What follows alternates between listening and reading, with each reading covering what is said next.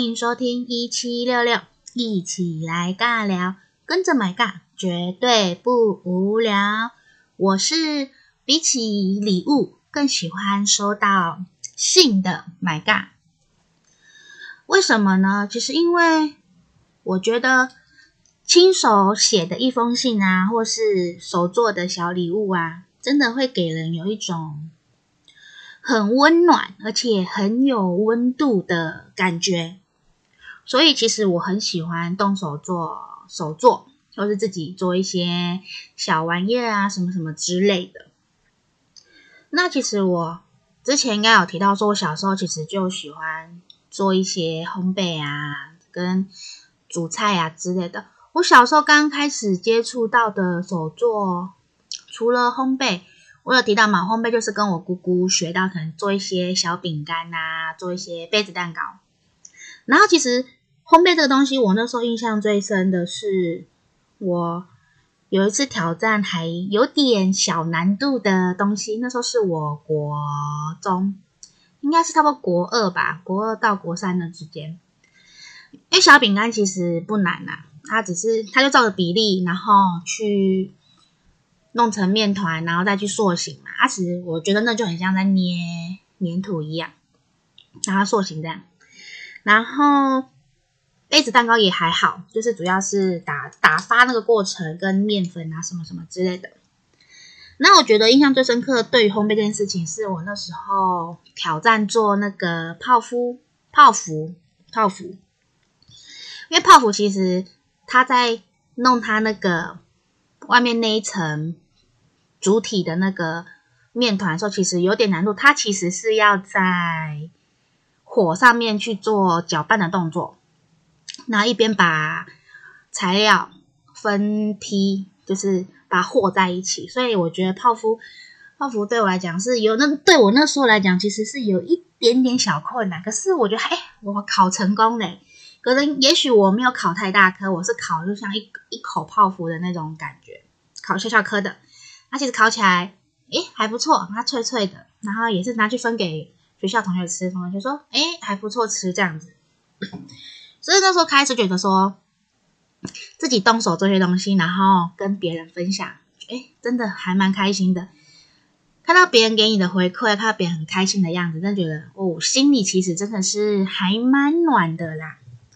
那其实那时候，我国中那时候，其实除了要玩烘焙这烘焙这件事情的时候，还有玩，因为因为我烘焙那时候是受我姑姑影响嘛，所以就想要学。然后其实我姑姑也是很喜欢自己动手做的人，所以她那时候其实有在自己做那个串珠，就小珠小珠子，然后串珠嘛。那可以一般大家可能比较知道是可能自己串成手链呐、啊、项链呐、等等之类跟小吊饰。那我姑姑那时候其实她做了一个，一个好像是那个手机背带嘛，手机背带，还有那个自己做的包包，用用串珠做。我说哇塞，我姑姑你好强哦！大概花多少时间，然后才做出这个成品？然后那时候我刚好国中有个社团，就是也是串珠相关的，然后是刚好是我班导师开的社团，然后我就参加。然后有时候是当副社副社长吧，然后上课就每次的社课就会做一些小的吊饰啦，因为课课程的时间不长嘛，啊，因为社团时间应该好像只有两节课吧，就是做比较简单的东西啊。那时候做那个做吊饰，我记得有一堂课是做小包包，还蛮小的，可能也才大拇指再大一点点而已吧。它是小包包，是手提包型的，它做成吊饰。啊，那时候印象很深刻，就是因为我们都会照着那个步骤顺序，会有图嘛，图解的那个步骤，然后去做出那个成品。然后那时候其实我印象蛮深刻的是，呃，图解的步骤上好像有一个地方错了吧？我就觉得奇怪，为什么做起来好像没有对称？呃，我刚好提过我是天秤座，所以有时候对有没有对称这件事情，我还蛮。在意的，不过也可能是我自己本身个性的问题，也不一定是天秤座啊。就对有些东西，也会诶比较 care。他说，诶他为什么没有对称这回事？所以那时候我就嗯奇怪，我才没有对称。然后我就自己去小小的拆解一下，研究一下，说哦，原来它有个步骤少穿了，好像反穿还少穿之类的。然后我就自己把它改掉，拿去跟老师说。我说我，我老师就跟我说：“哇塞，你竟然发现这个问题！” 然后就觉得很好玩。然后就做做了那个吊饰嘛，然后说送，就做完后拿去送给我妈妈。那应该也是我国中的时候亲手做的东西给妈妈这样子。所以说，因为小时候可能接触过烘焙啊，跟串珠这些手做东西，所以就让我其实对于亲手做东西这件事情，然后送人，真的是让我很有感觉。其实真的比起我收到礼物或是收到一些东西，我其实更喜欢送人家礼物，或是送一些我亲手做的东西给人家。其实看到人家收到东西的当下，那其实很开心的表情，然后很愉悦跟我说一声谢谢，我真的觉得哇，心里真的很暖很暖耶！不知道各位听众有没有亲手做东西给人家，或是？亲手写一封信给人家，可能小我们小时候可能常常做这件事情嘛。可是我们年纪可能随着年纪增长啊，工作的环境跟时间越来越多，有时候却少了这一份所做的心意，想要送给自己在意的人呐、心仪的人什么什么之类的。可是因为这时有时候时间上的问题，所以。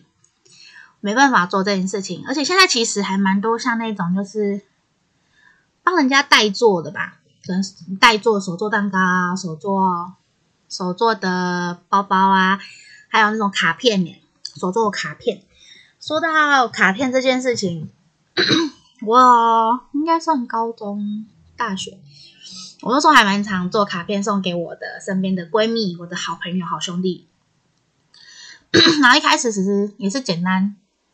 做一般的手作卡片嘛，可能大家想象可知道很多简单一些的。然后有有几次就是我的闺蜜跟好朋友生日，然后那时候就我也不知道是哪那个脑袋不知道哪一个神经接错干嘛，就想说来挑战一个礼物盒跟一个手工书，还有机关机关卡片这样子。哦，那个。那几个卡片真的是让我花了蛮长的时间呢，应该一个，因为平每天可能就是做一点做一点这样子，然后一个应该那时候让我花了平均一个都花了一个礼拜吧，一个多礼拜去做那个卡手工卡片。然后礼物盒我不知道大家知不知道，就是大家想象买，一个礼物盒，然后上面会有盖子，然后盖子其实一打开它就是会散开。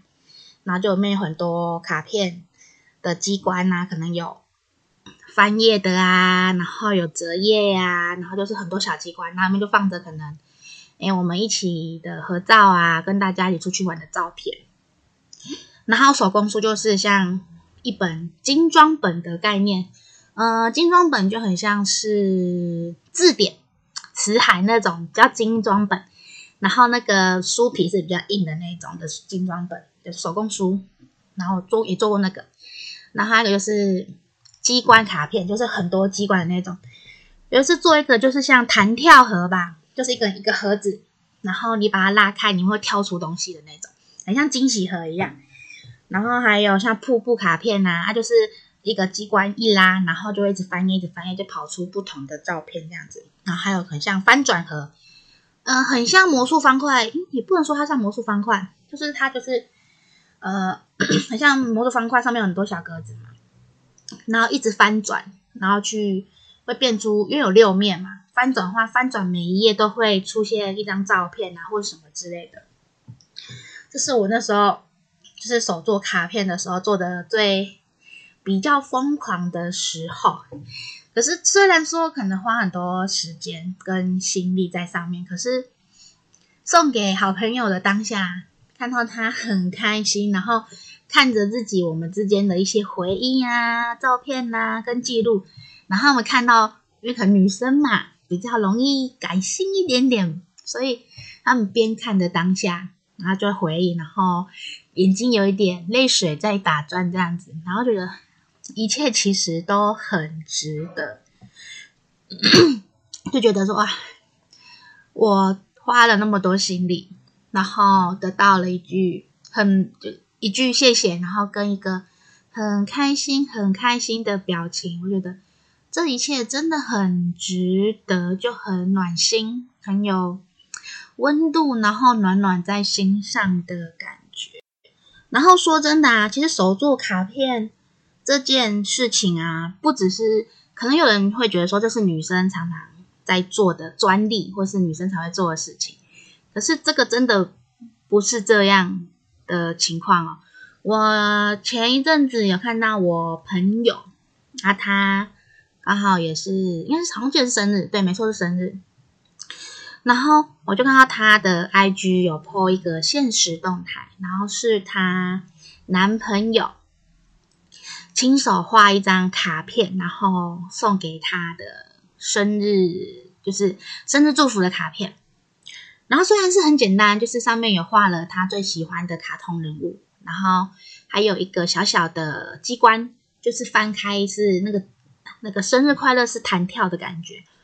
然后我就觉得，哇塞，好幸福哦！不知道各位听众，如果你收到了一张手做的卡片，哪怕它只是很简单、很简单，然后可是上面是亲笔写的、手写的字，然后满满的他的祝福，不知道大家心里会是什么样的感觉呢？对于 MyGa 来讲，真的是一个很暖心的一件事。因为现在其实，因为世代的发达嘛，所以很多东西进步很快或什么之类的。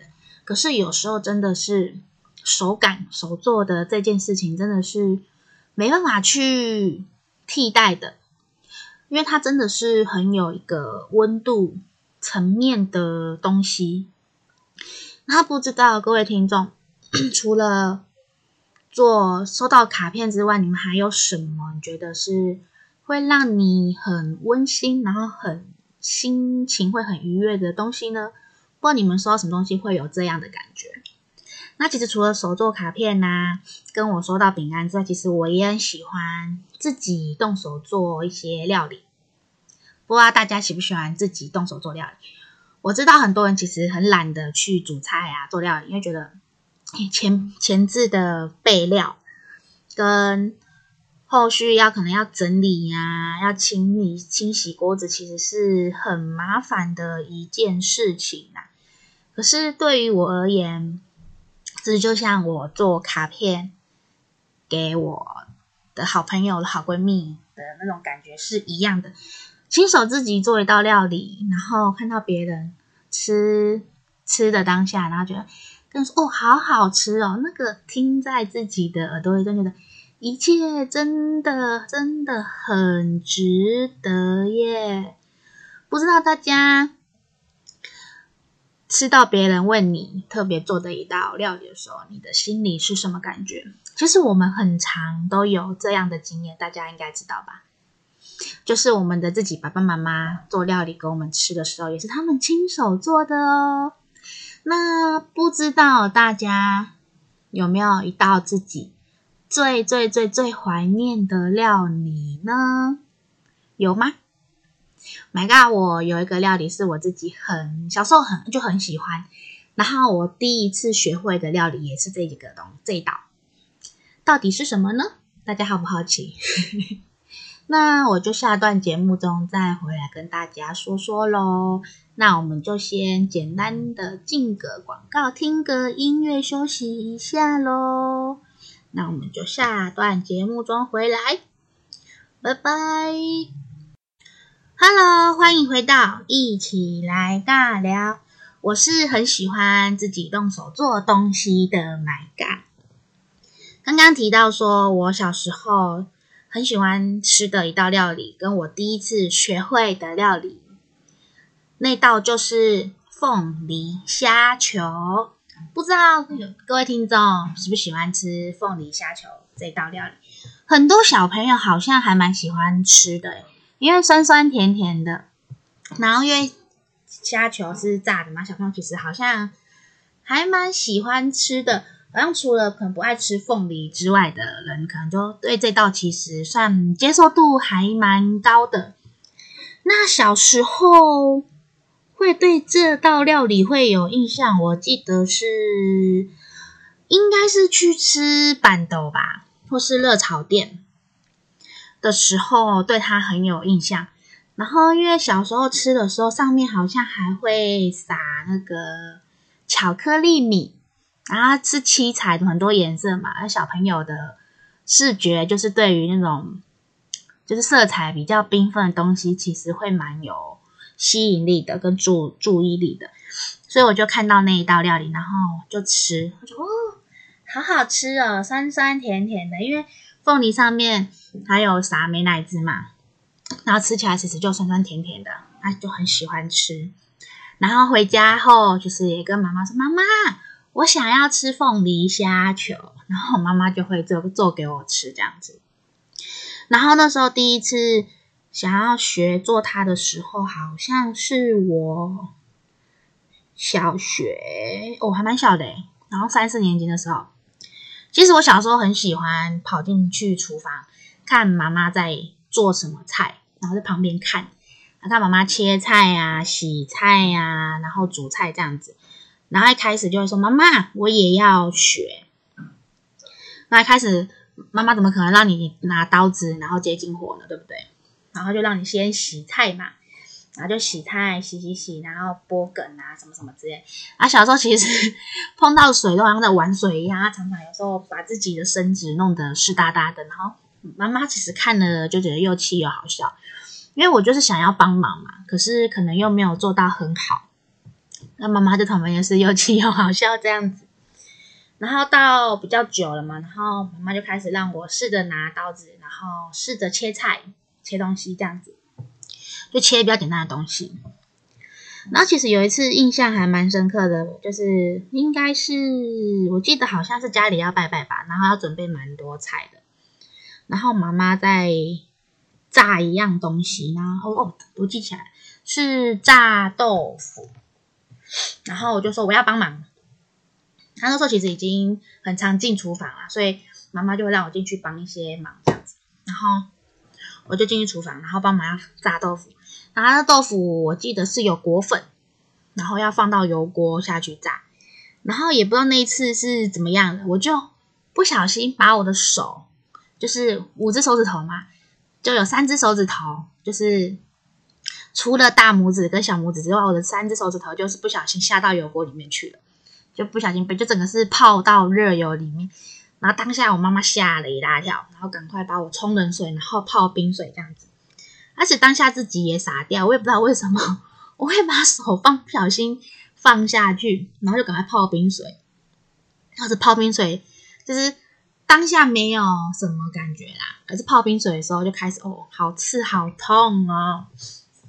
然后那阵子，我妈就是不让我进厨房这样子。可是啊，我就很喜欢去煮一些有的没的。然后说：“妈妈，让我进去啦，没关系啦。” 我就是那个那段时间，就是每天会上演这一小段的戏剧这样子，说我要进去，我要进去。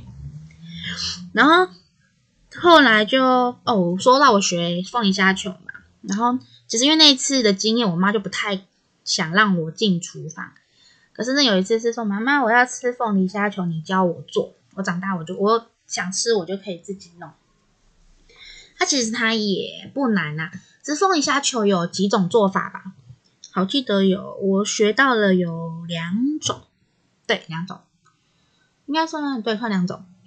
还有一个就是一般就是可能虾球先处理完，虾虾仁先处理完，然后下去裹粉。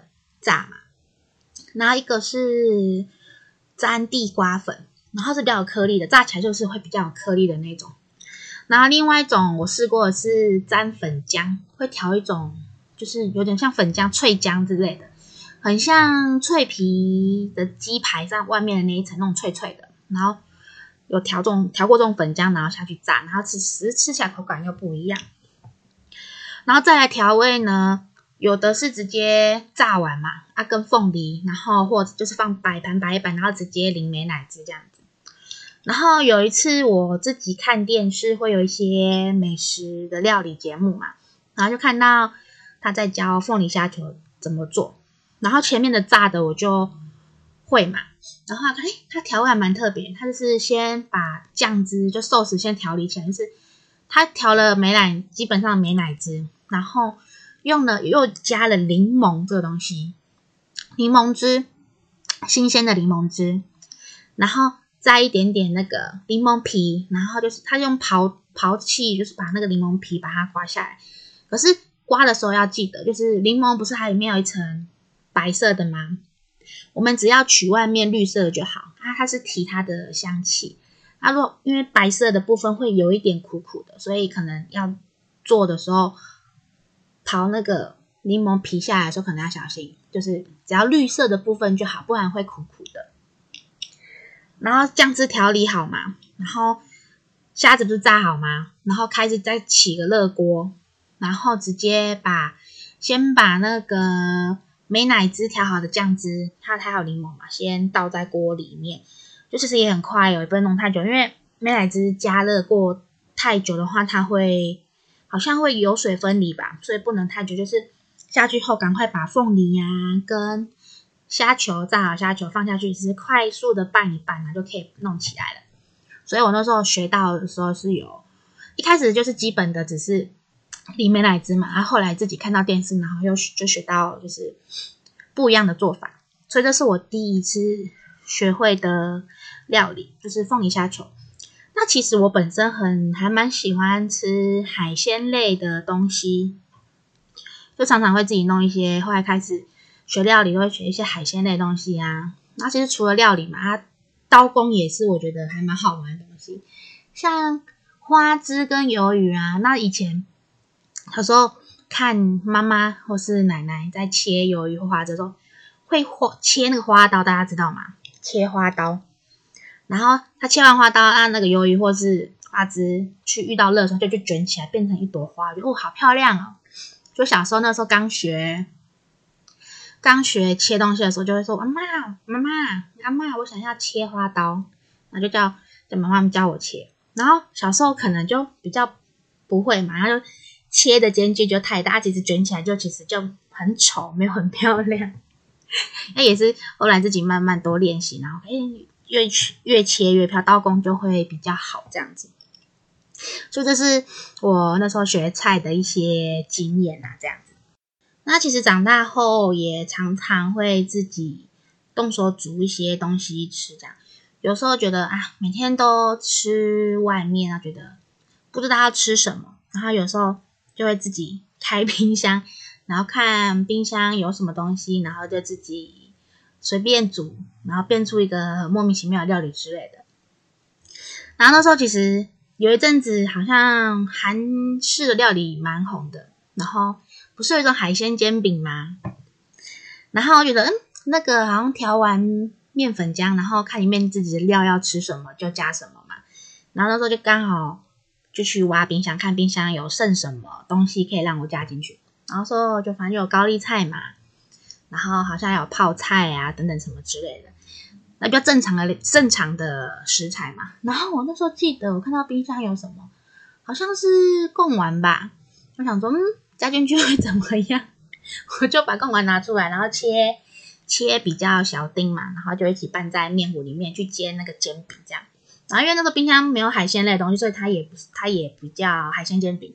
它有泡菜嘛，所以就那 就那就是贡丸口贡丸的加了贡丸的泡菜煎饼这样。然后其实弄完就拿给我妈吃这样。我妈说：“你袋里面加了什么东西？”有时候我真的觉得。做料理啊也很好玩，就是有时候看冰箱有什么食材，然后就会变出什么样东西，然后每一次都没有一样的，我觉得哎，还是一个很好玩的事情啊。而且我觉得做料理这件事情，其实可以跟如果自己有小朋友的，可以一起跟小朋友去动手做这件事情。其实小朋友啊，有时候不是说他们想要，而是他们有时候只是。想要跟着爸妈、爸爸妈妈一起做一件事情的感觉。因为其实我自己小时候，有时候我回想我小时候为什么会想要做菜这件事情，就是有时候想想说，嗯，应该是我想要看，因为看着爸爸妈妈做做事情嘛，可就是我想要跟着爸爸妈妈一起做某一件事情而已。所以有时候也不是说小朋友可能调皮呀、啊，或什么之类，想要可能我们有时候我们觉得小朋友笨手笨脚的，可是有时候换个思维想想，哎，其实小朋友只是想要跟着我们一起动手做些什么，我们所以我们可以有时候可能给他们简单的任务啊，可能搅拌呢，或是加一些调味料或什么，让小朋友哎，让他们有参与感这件事情。小朋友其实就会真的很开心，这些真的是我自己小时候这样子走过来，然后到我现在可能因为在上在教课嘛，然后我就回想说，哦，原来可能小朋友那时候心情是这样。然后煮菜其实也自己比较常，就是自己煮自己吃这样子，然后可能就是不要在外面比较少机会煮给别人吃啦，就是朋友什么之类的啊，因为其实也没有邀请朋友来家里这样。然后到有一次是我比较。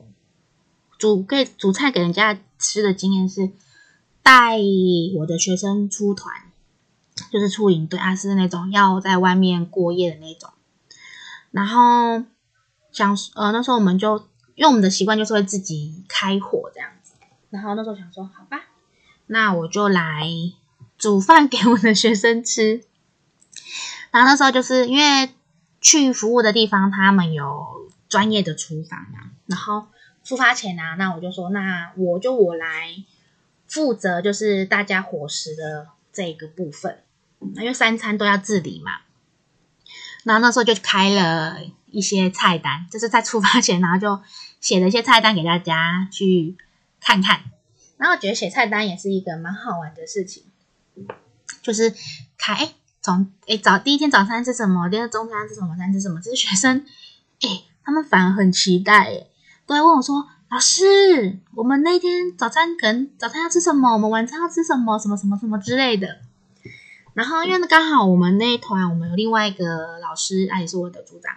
然后因为他吃素嘛，那其实那时候我就想说要大家一起方便。然后三天吧，三天对，三天的小营队，然后我就都是开素食的菜单给大家吃。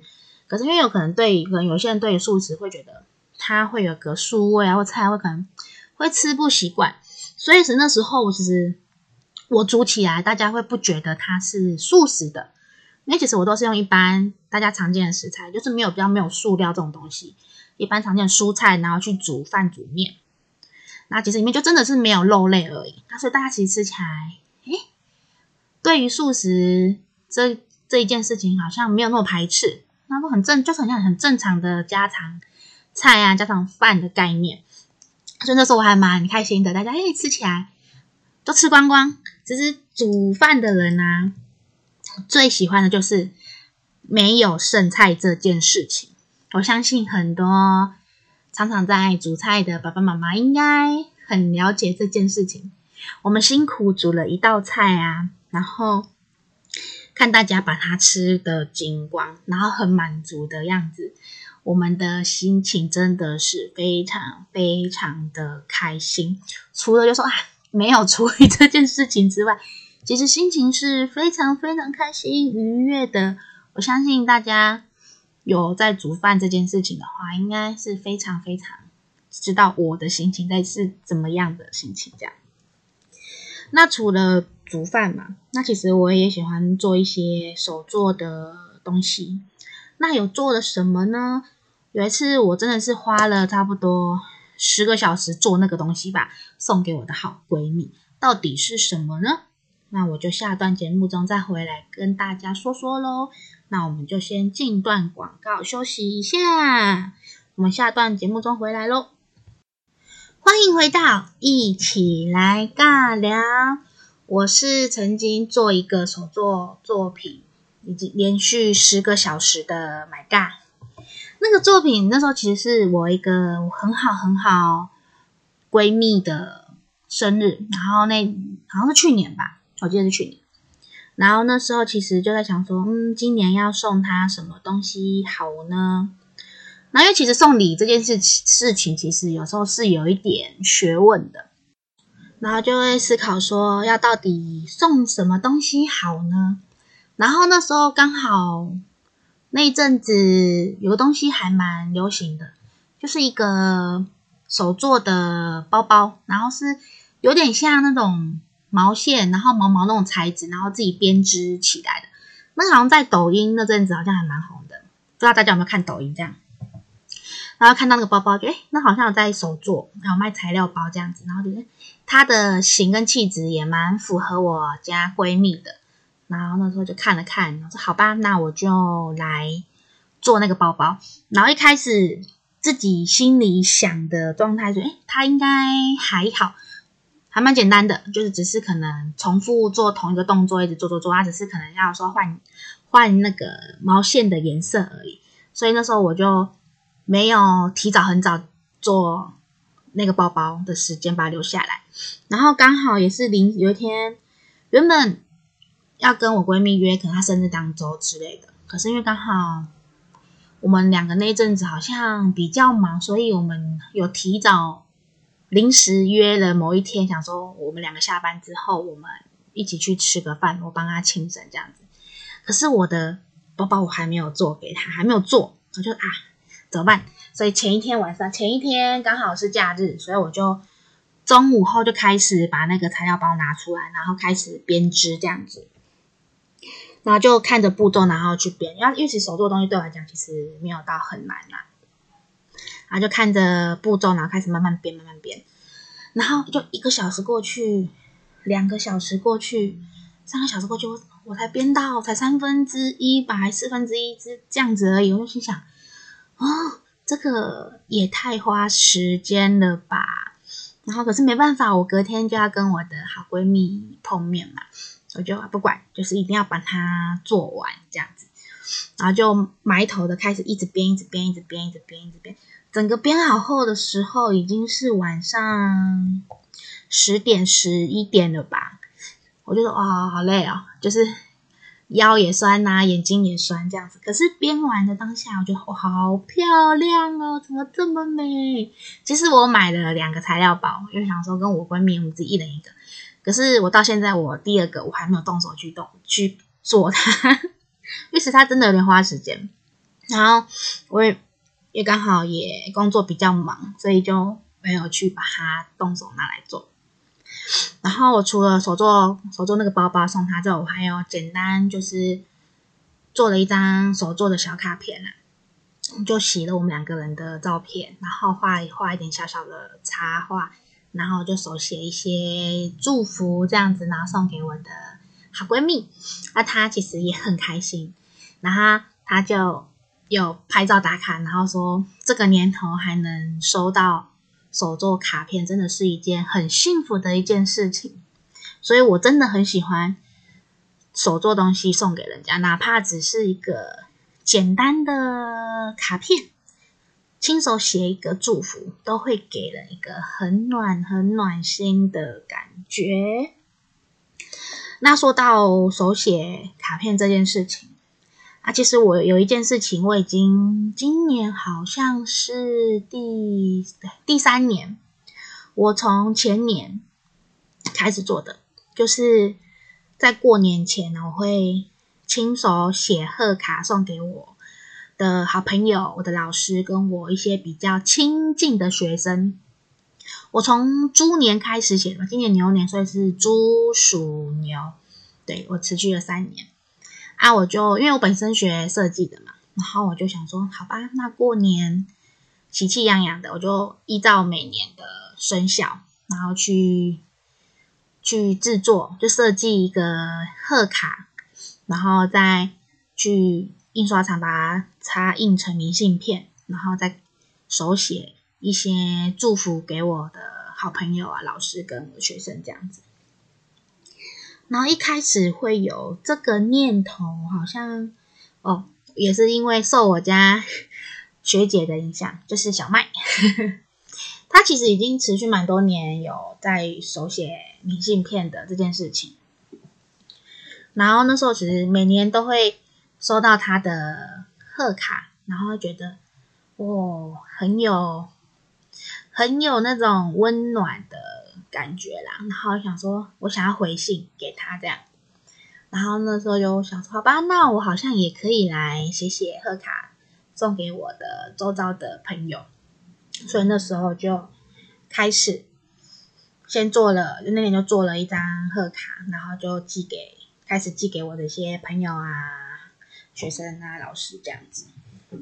然后很好玩，到今年的时候，因为大家现在 IG 有时候可能收到什么东西就会 po 限时动态嘛。那刚好前一阵子寄出去后，有就是刚好会一段时间，然后是同时间大家会收，陆陆续续收到嘛。然后我的学生就很可爱啊，就有些学生有人连续。有人连续收到三年，有些连续收到两年嘛。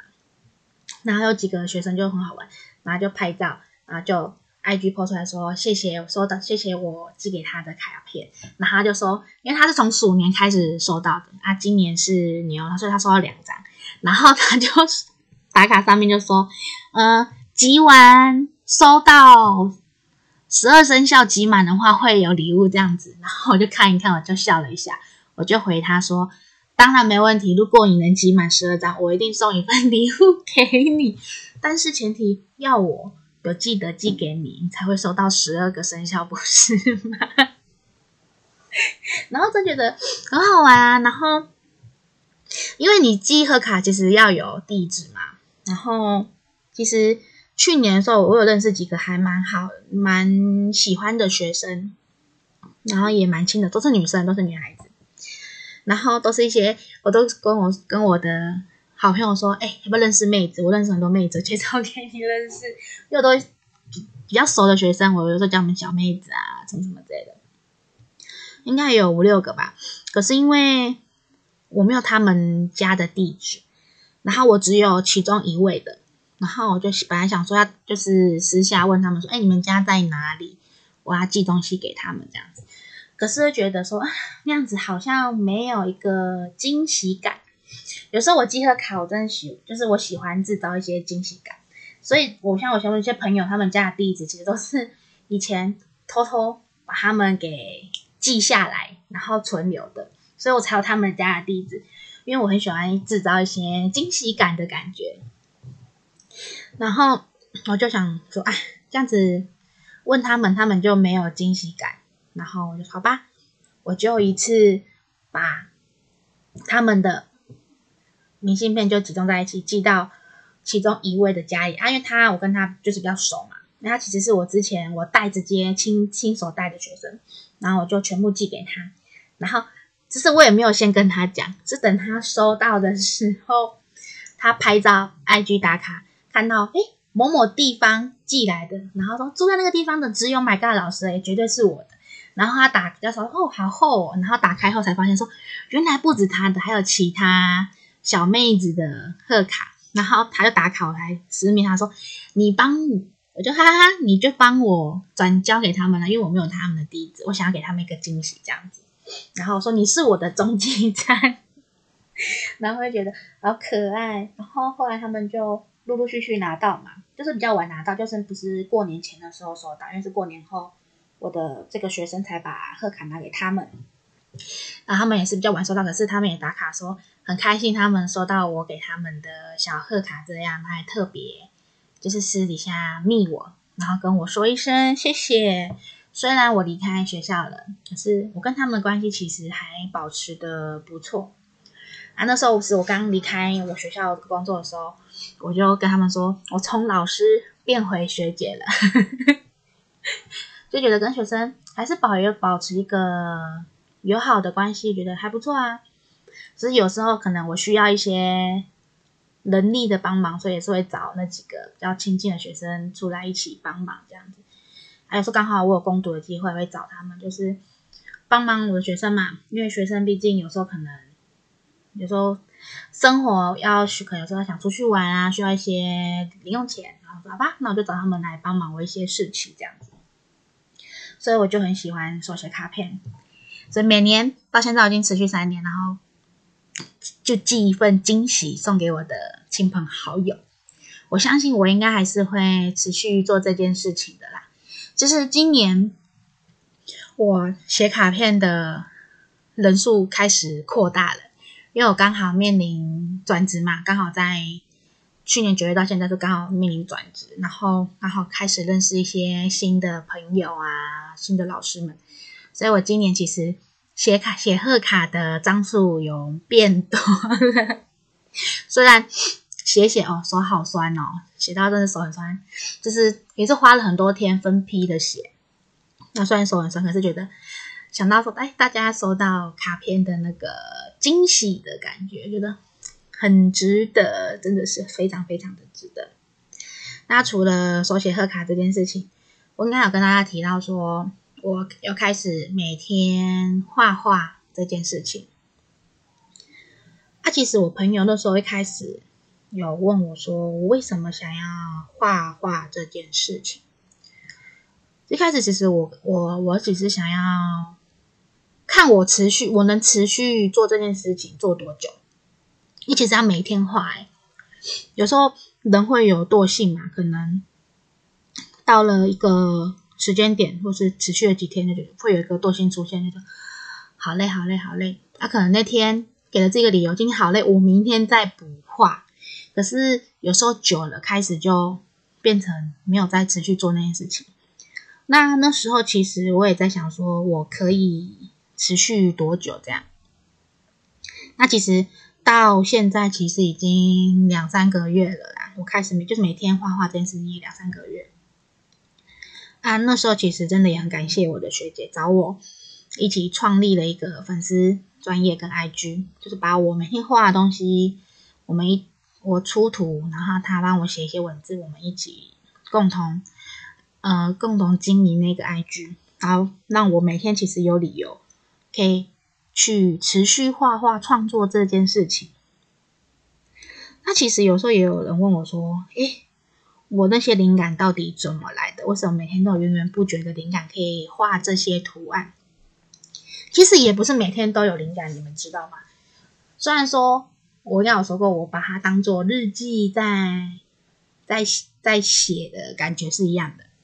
可是有时候可能整天没有做什么事情，没有特别的记忆点或干嘛，所以有时候会去参考一些别人的图啊，或是一个心情语录，然后自己去创作，去去思想，然后做画画这件事情。那其实我们为什么想要做这件事情？其实我跟我学姐有一个目的啦，也不说目的，就是。想看看，如果我们累积到了一个量之后，可不可以把它变成一个卡牌、心情卡牌啊，或是什么什么之类的？因为觉得说，如果那些图啊、那些文字可以引起人家共鸣的话，我觉得那个是对我们创作者来讲，那个是一个很有很有收获的事情。诶，我不知道大家对于这件事情有没有一个想法跟概念？当你的作品有人欣赏的时候，那真的是一个很有感觉的收获。直到现在，其实我们慢慢累积我们的粉丝啊，一些人数，其实觉得看觉得我做这件事情真的是有意义存在的，然后会觉得收到他们的一些回馈，我觉得我要持续做这件事情。我不能停下来，因为有人会每天期待着我们会画出什么样的心情、怎么样的语录，然后让他们去感受跟体会。所以我会持续的做这件事情哦。所以如果有兴趣的听众们，可以去关注我的 IG F A K E D 二 D IG 的账号。啊，有兴趣的听众们可以去搜寻一下咯，或是。粉丝专业搜寻伪日常，伪装的伪，然后日常就是一般我们知道那个日常。如果有兴趣的，欢迎去关注我们喽。那我今天的节目就到这边喽，那我们就下周再见喽，拜拜。